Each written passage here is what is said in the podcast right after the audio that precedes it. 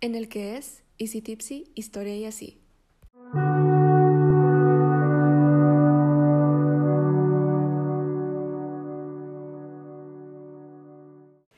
En el que pierdo el miedo a hablarle un micrófono. Hola, me presento, soy Adriana González y soy, y soy, y seré más bien, su host. Em, bienvenidos al primer episodio de este podcast, Easy Tipsy de Historia de Así, en donde básicamente les estaré hablando de historia, cosas, personas, sucesos que me gustan, acompañados la mayor parte del tiempo por una copita de vino. Cheers.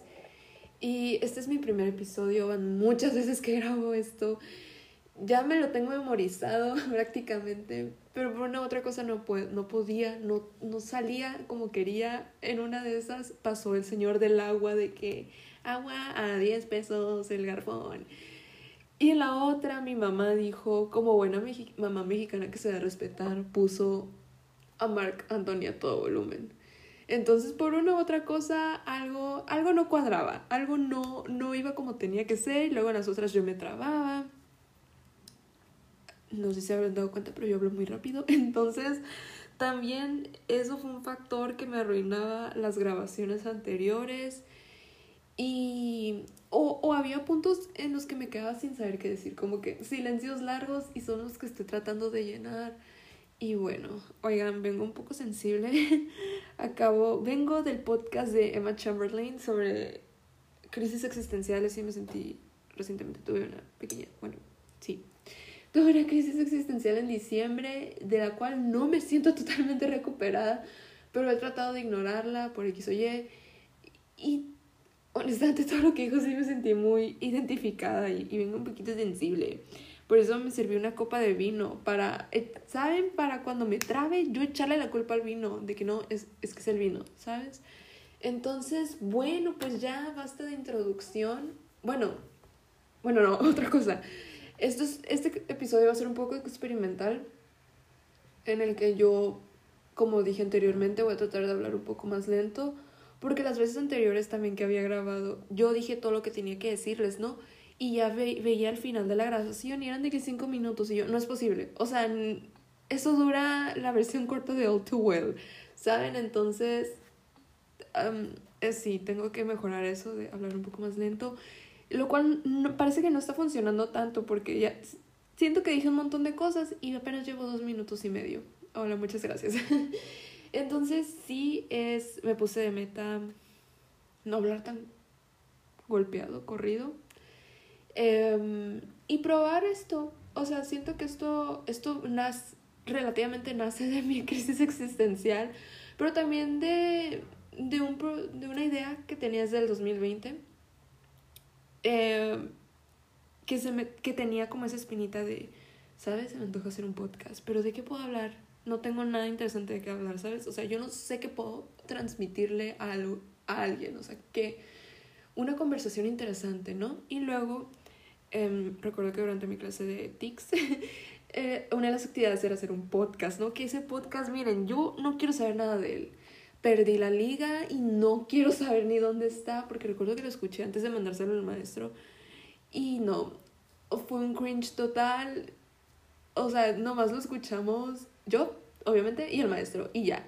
Y no dejar que nadie más lo escuche, no sé dónde está, eh, en qué parte del universo del internet está Probablemente ah, lo vuelva a hacer, tipo un remake, pero aquí, eh, ahora que me siento con un poco más de confianza para hablar, porque realmente era un tema que me gustaba, ¿no? Era de una persona y, y, y también que su vida me parece súper interesante y creo que no está de más tratar de redimirme a mí misma.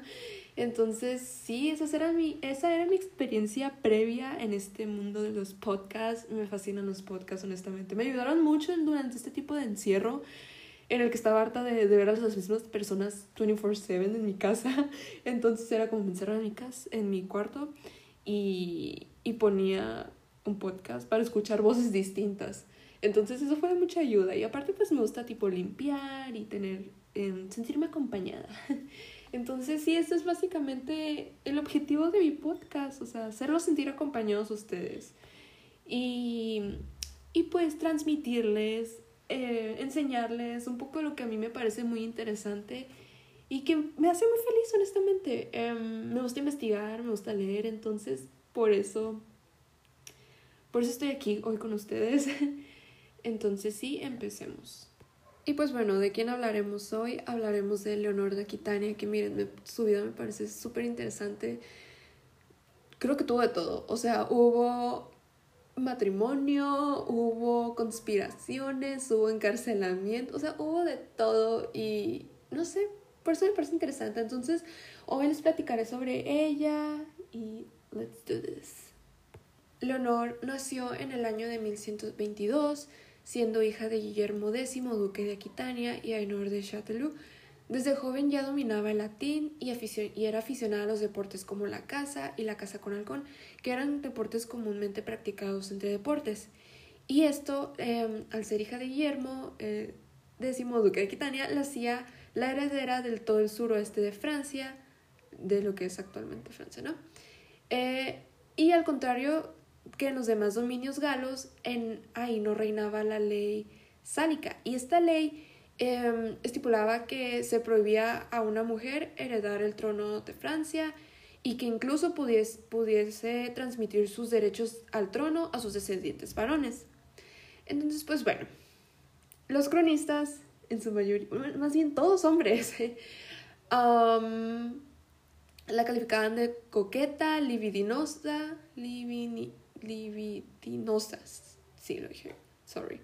Orgullosa y diabólica, porque al parecer, cuando una mujer es inteligente, culta y adelantada a su tiempo, es diabólica. Pero pues bueno, en el año 1130 su madre y su hermano mueren y siete años después muere su padre por disentería. Y la disentería es una infección bacteriana que causó muchos estragos en la Edad Media eh, tan solo en esta época la disentería, dije disentería, una enorme disculpa, siempre digo disentería, um, disentería, tomó más víctimas que la misma peste bubónica. Entonces, pues bueno, al ser Aquitania un enorme feudo, su padre, en su lecho de muerte, ordenó a sus cortesanos que acudieran con el rey Luis XVI, sexto, sexto, no sé por qué, fue el vino, podemos culpar al vino.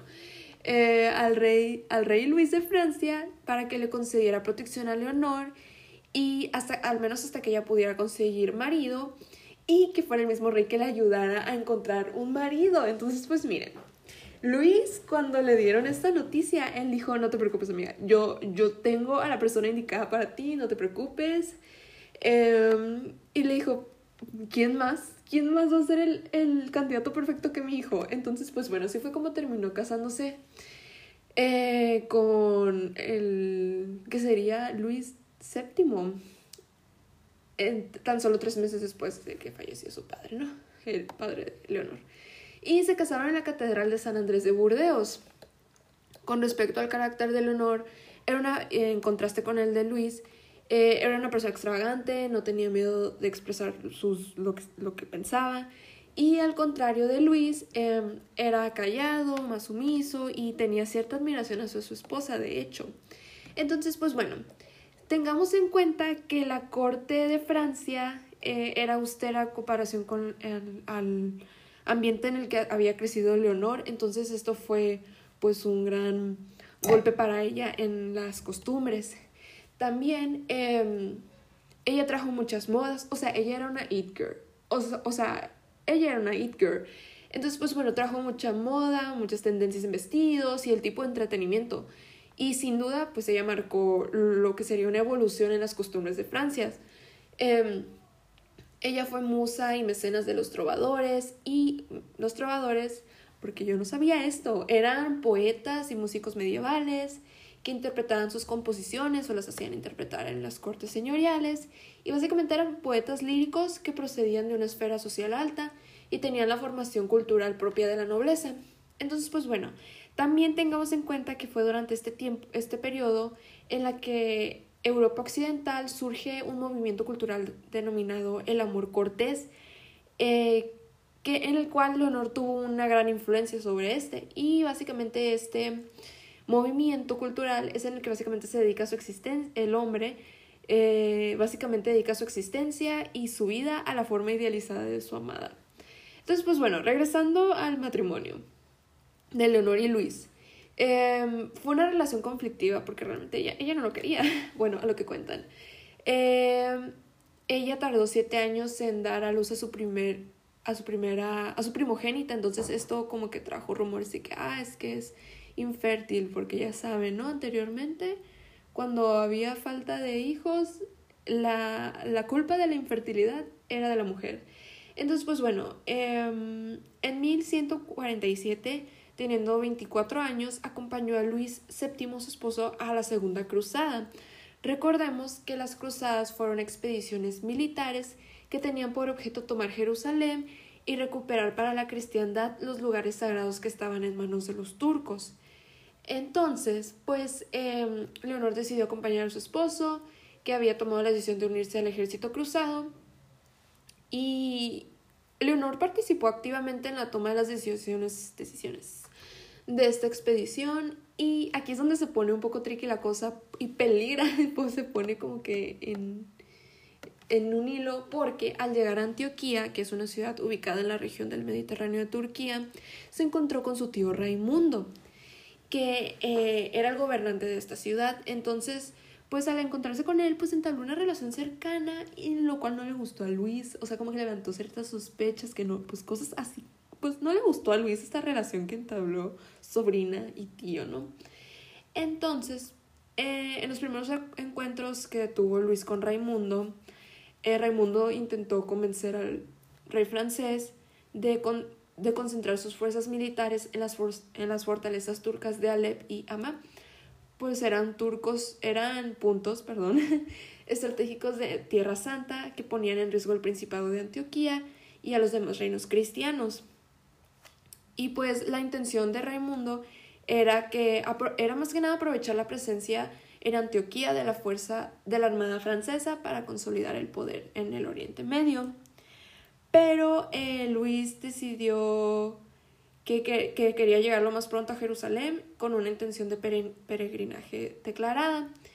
Y por esto es que Raimundo pues se dirigió a su sobrina para pedirle pues ayuda y y Leonor tomó el lado de su, de su tío y pues ahí, ahí fue lo que más pues, lo que agravó más la, la situación de la relación entre Leonor y Luis, porque Leonor se opuso al, al plan de Luis y ella decidió que quería permanecer en Antioquía junto con sus vasallos aquitanos y pues al final Luis eh, consiguió llevar consigo a la fuerza a su esposa y la cruzada terminó siendo un fracaso y la y la armada franco-occitana no fue tan efectiva como se esperaba.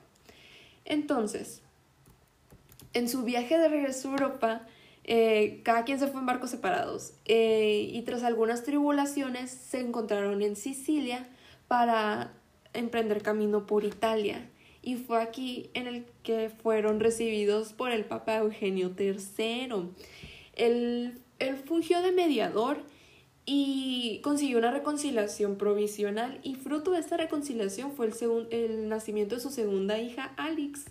Y pues bueno, eh, finalmente en 1152, eh, ante un concilio en Beaugency, eh, se volvió a solicitar el, el, divorcio porque anteriormente Leonor ya lo había solicitado, alegando que eran parientes por consanguinidad, porque eran parientes en cuarto grado. Y pues bueno, en esta ocasión se volvió a solicitar, pero esta vez fue por iniciativa de Luis y también alegó lo mismo que fue por consanguinidad, pero también se cree que fue por la supuesta escasa fertilidad de la reina, porque hasta entonces todavía no le había dado herederos varones hasta el momento. Y pues bueno, finalmente les concedieron el divorcio y Leonor regresó a Poitiers, que eran sus tierras. Entonces, eh, miren, ella no perdió el tiempo. Ella no perdió el tiempo, comenzó a mandar cartas y, se, y le mandó cartas a Enrique Plantagenet eh, Plantagenet, sí. El duque de, el conde, perdón, de Anjou y duque de, de Normandía y que sería en un futuro el rey de Inglaterra. Entonces, pues se mandaron cartas, dijeron, arre, vamos a casarnos y se casaron. Tres meses después.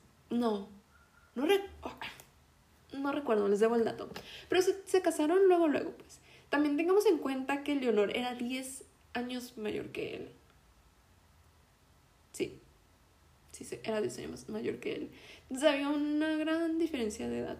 Entonces, pues bueno, Em, este matrimonio fue un golpe muy fuerte para Luis VII, el ex esposo de Leonor, porque con esta unión se unían los grandes terrenos que tenía Leonor en Francia y también los de Enrique, que eran Anjou, Maine y Normandía.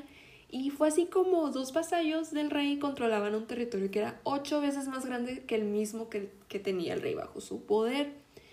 Y pues bueno, eh, conforme, em, con respecto al segundo matrimonio, eh, los primeros años fue, se podría decir que fue bien, ambos se entendieron y compartieron de cierta manera el poder. Y, e incluso Enrique se dejó aconsejar mucho por su esposa porque ella era una gran estratega y, y tenía muy buena visión política. Pero nunca le entregó el poder verdadero como tal. Sin embargo, esto le bastó para que em, ganarse el respeto de sus súbditos. Y bueno, de, esta, de este matrimonio nacieron ocho hijos, entre los cuales destacan rey primero, eh, Ricardo, perdón, primero de Inglaterra y el rey Juan sin tierra, que si vieron la película de Disney de Robin Hood, no sé si recuerden, eh, el rey, que creo que era un león, sí creo que era un león, que al que básicamente Robin Hood le quitaba el dinero para regresárselo a los pobres, hacen referencia a él, al rey Juan sin tierra, es él, y también el Leonor de Inglaterra. Pero el, este matrimonio tuvo, en, contó con varios amoríos por parte de Enrique, y entre ellos destaca la relación larga que tuvo con la noble Rosamund Clifford. Y pues bueno, en 1173, Leonor encabezó una rebelión con sus hijos en contra de su esposo, el rey de Inglaterra, e incluso, miren, me eh, plot twist, se alió con su exmarido, eh, con Luis VII. Y pues bueno, este conflicto trajo consigo años de múltiples batallas que finalmente terminaron con el triunfo del rey inglés. Em, las tropas de Enrique consiguieron capturar a Leonor mientras huía a París disfrazada de varón y Leonor fue acusada de traición y fue encarcelada durante 15 años. Estos años eh, ella viviría siendo trasladada de fortaleza a fortaleza hasta, hasta finalmente que Enrique muere en el año 1189 y durante este tiempo fue, la, fue Rosamund eh, quien sería la que fue tratada como la legítima reina. Y bueno, una vez em, muerto Enrique y que fue liberada Leonor, eh, ella tenía aproximadamente 60 años. Entonces, para ese entonces su hijo Ricardo era rey y él se fue de Inglaterra, él dejó Inglaterra para participar en la Tercera Cruzada y mientras tanto Leonor se encargó de controlar las rebeliones de los nobles y el levantamiento de su otro hijo, Juan sin tierra. Al regresar de Tierra Santa, Ricardo fue encarcelado por el emperador Enrique VI de Alemania y Leonor fue la que tuvo que juntar para el rescate que se pedía para la liberación de su hijo. Y bueno, pues una vez de vuelta Ricardo al trono, se empezaron a cuestionar quién sería el sucesor, porque para este entonces Ricardo no tenía descendencia.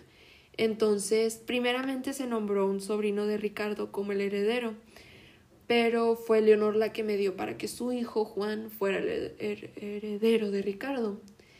Y en el año 1200, con casi 80 años de edad, viajó a Castilla para recoger a su nieta, Blanca, para que se casara con el futuro rey Luis VIII, el hijo de su exmarido, efectivamente. Y bueno, finalmente Leonor fallecería a los 82 años de edad, aun cuando la esperanza en ese entonces era de 50 años. Y bueno, a lo largo de sus reinados, tanto en Francia como en Inglaterra, Leonor fue mecenas de múltiples artistas, siendo un hábito que le inculcaría tanto a sus hijos como a sus nietos. Y un nuevo día en el que estoy grabando la despedida, el adiós. No sé, sonó muy dramático eso. Bueno, eh, muchas gracias por escuchar este primer episodio de este podcast, Easy Tips y Historia de Así. Me gustó mucho, honestamente fue muy divertido. Em, y con respecto al honor de lo que les hablé anteriormente de ella, es imposible. Es imposible negar el, el, gran impacto que tuvo tanto en la cultura como en la política de los países en los que ella reinó, Francia e Inglaterra. Y sí, eh, más allá de, de esta personalidad que le adjudicaron de ser diabólica. Más que nada, pues era una mujer inteligente que le gustaba tomar decisiones, que, que tenía el poder y que eso le valió para ser calificada como una de las mujeres más influyentes de la Edad Media, and that's it. Um, y sí, muchas gracias por escuchar el podcast de nuevo. Fue un gran reto para mí, fue, fue un gran reto para mí. Um, esta vez no tengo una copa de vino como en el anterior clip, entonces no puedo, no, ¿saben? No puedo respaldarme de que, ah, es que se me trabó la lengua, fue el vino, no, no, no, esta vez no. Pero muchas gracias por estar aquí, por escucharme y sí, that's it. Nos vemos la próxima semana. La próxima semana trabajaré para hacer esto un poco menos apurado. Bueno, no apurado, es que así hablo naturalmente, pues entonces, mm, sí, solo... Mm, adiós, bye, muchas gracias.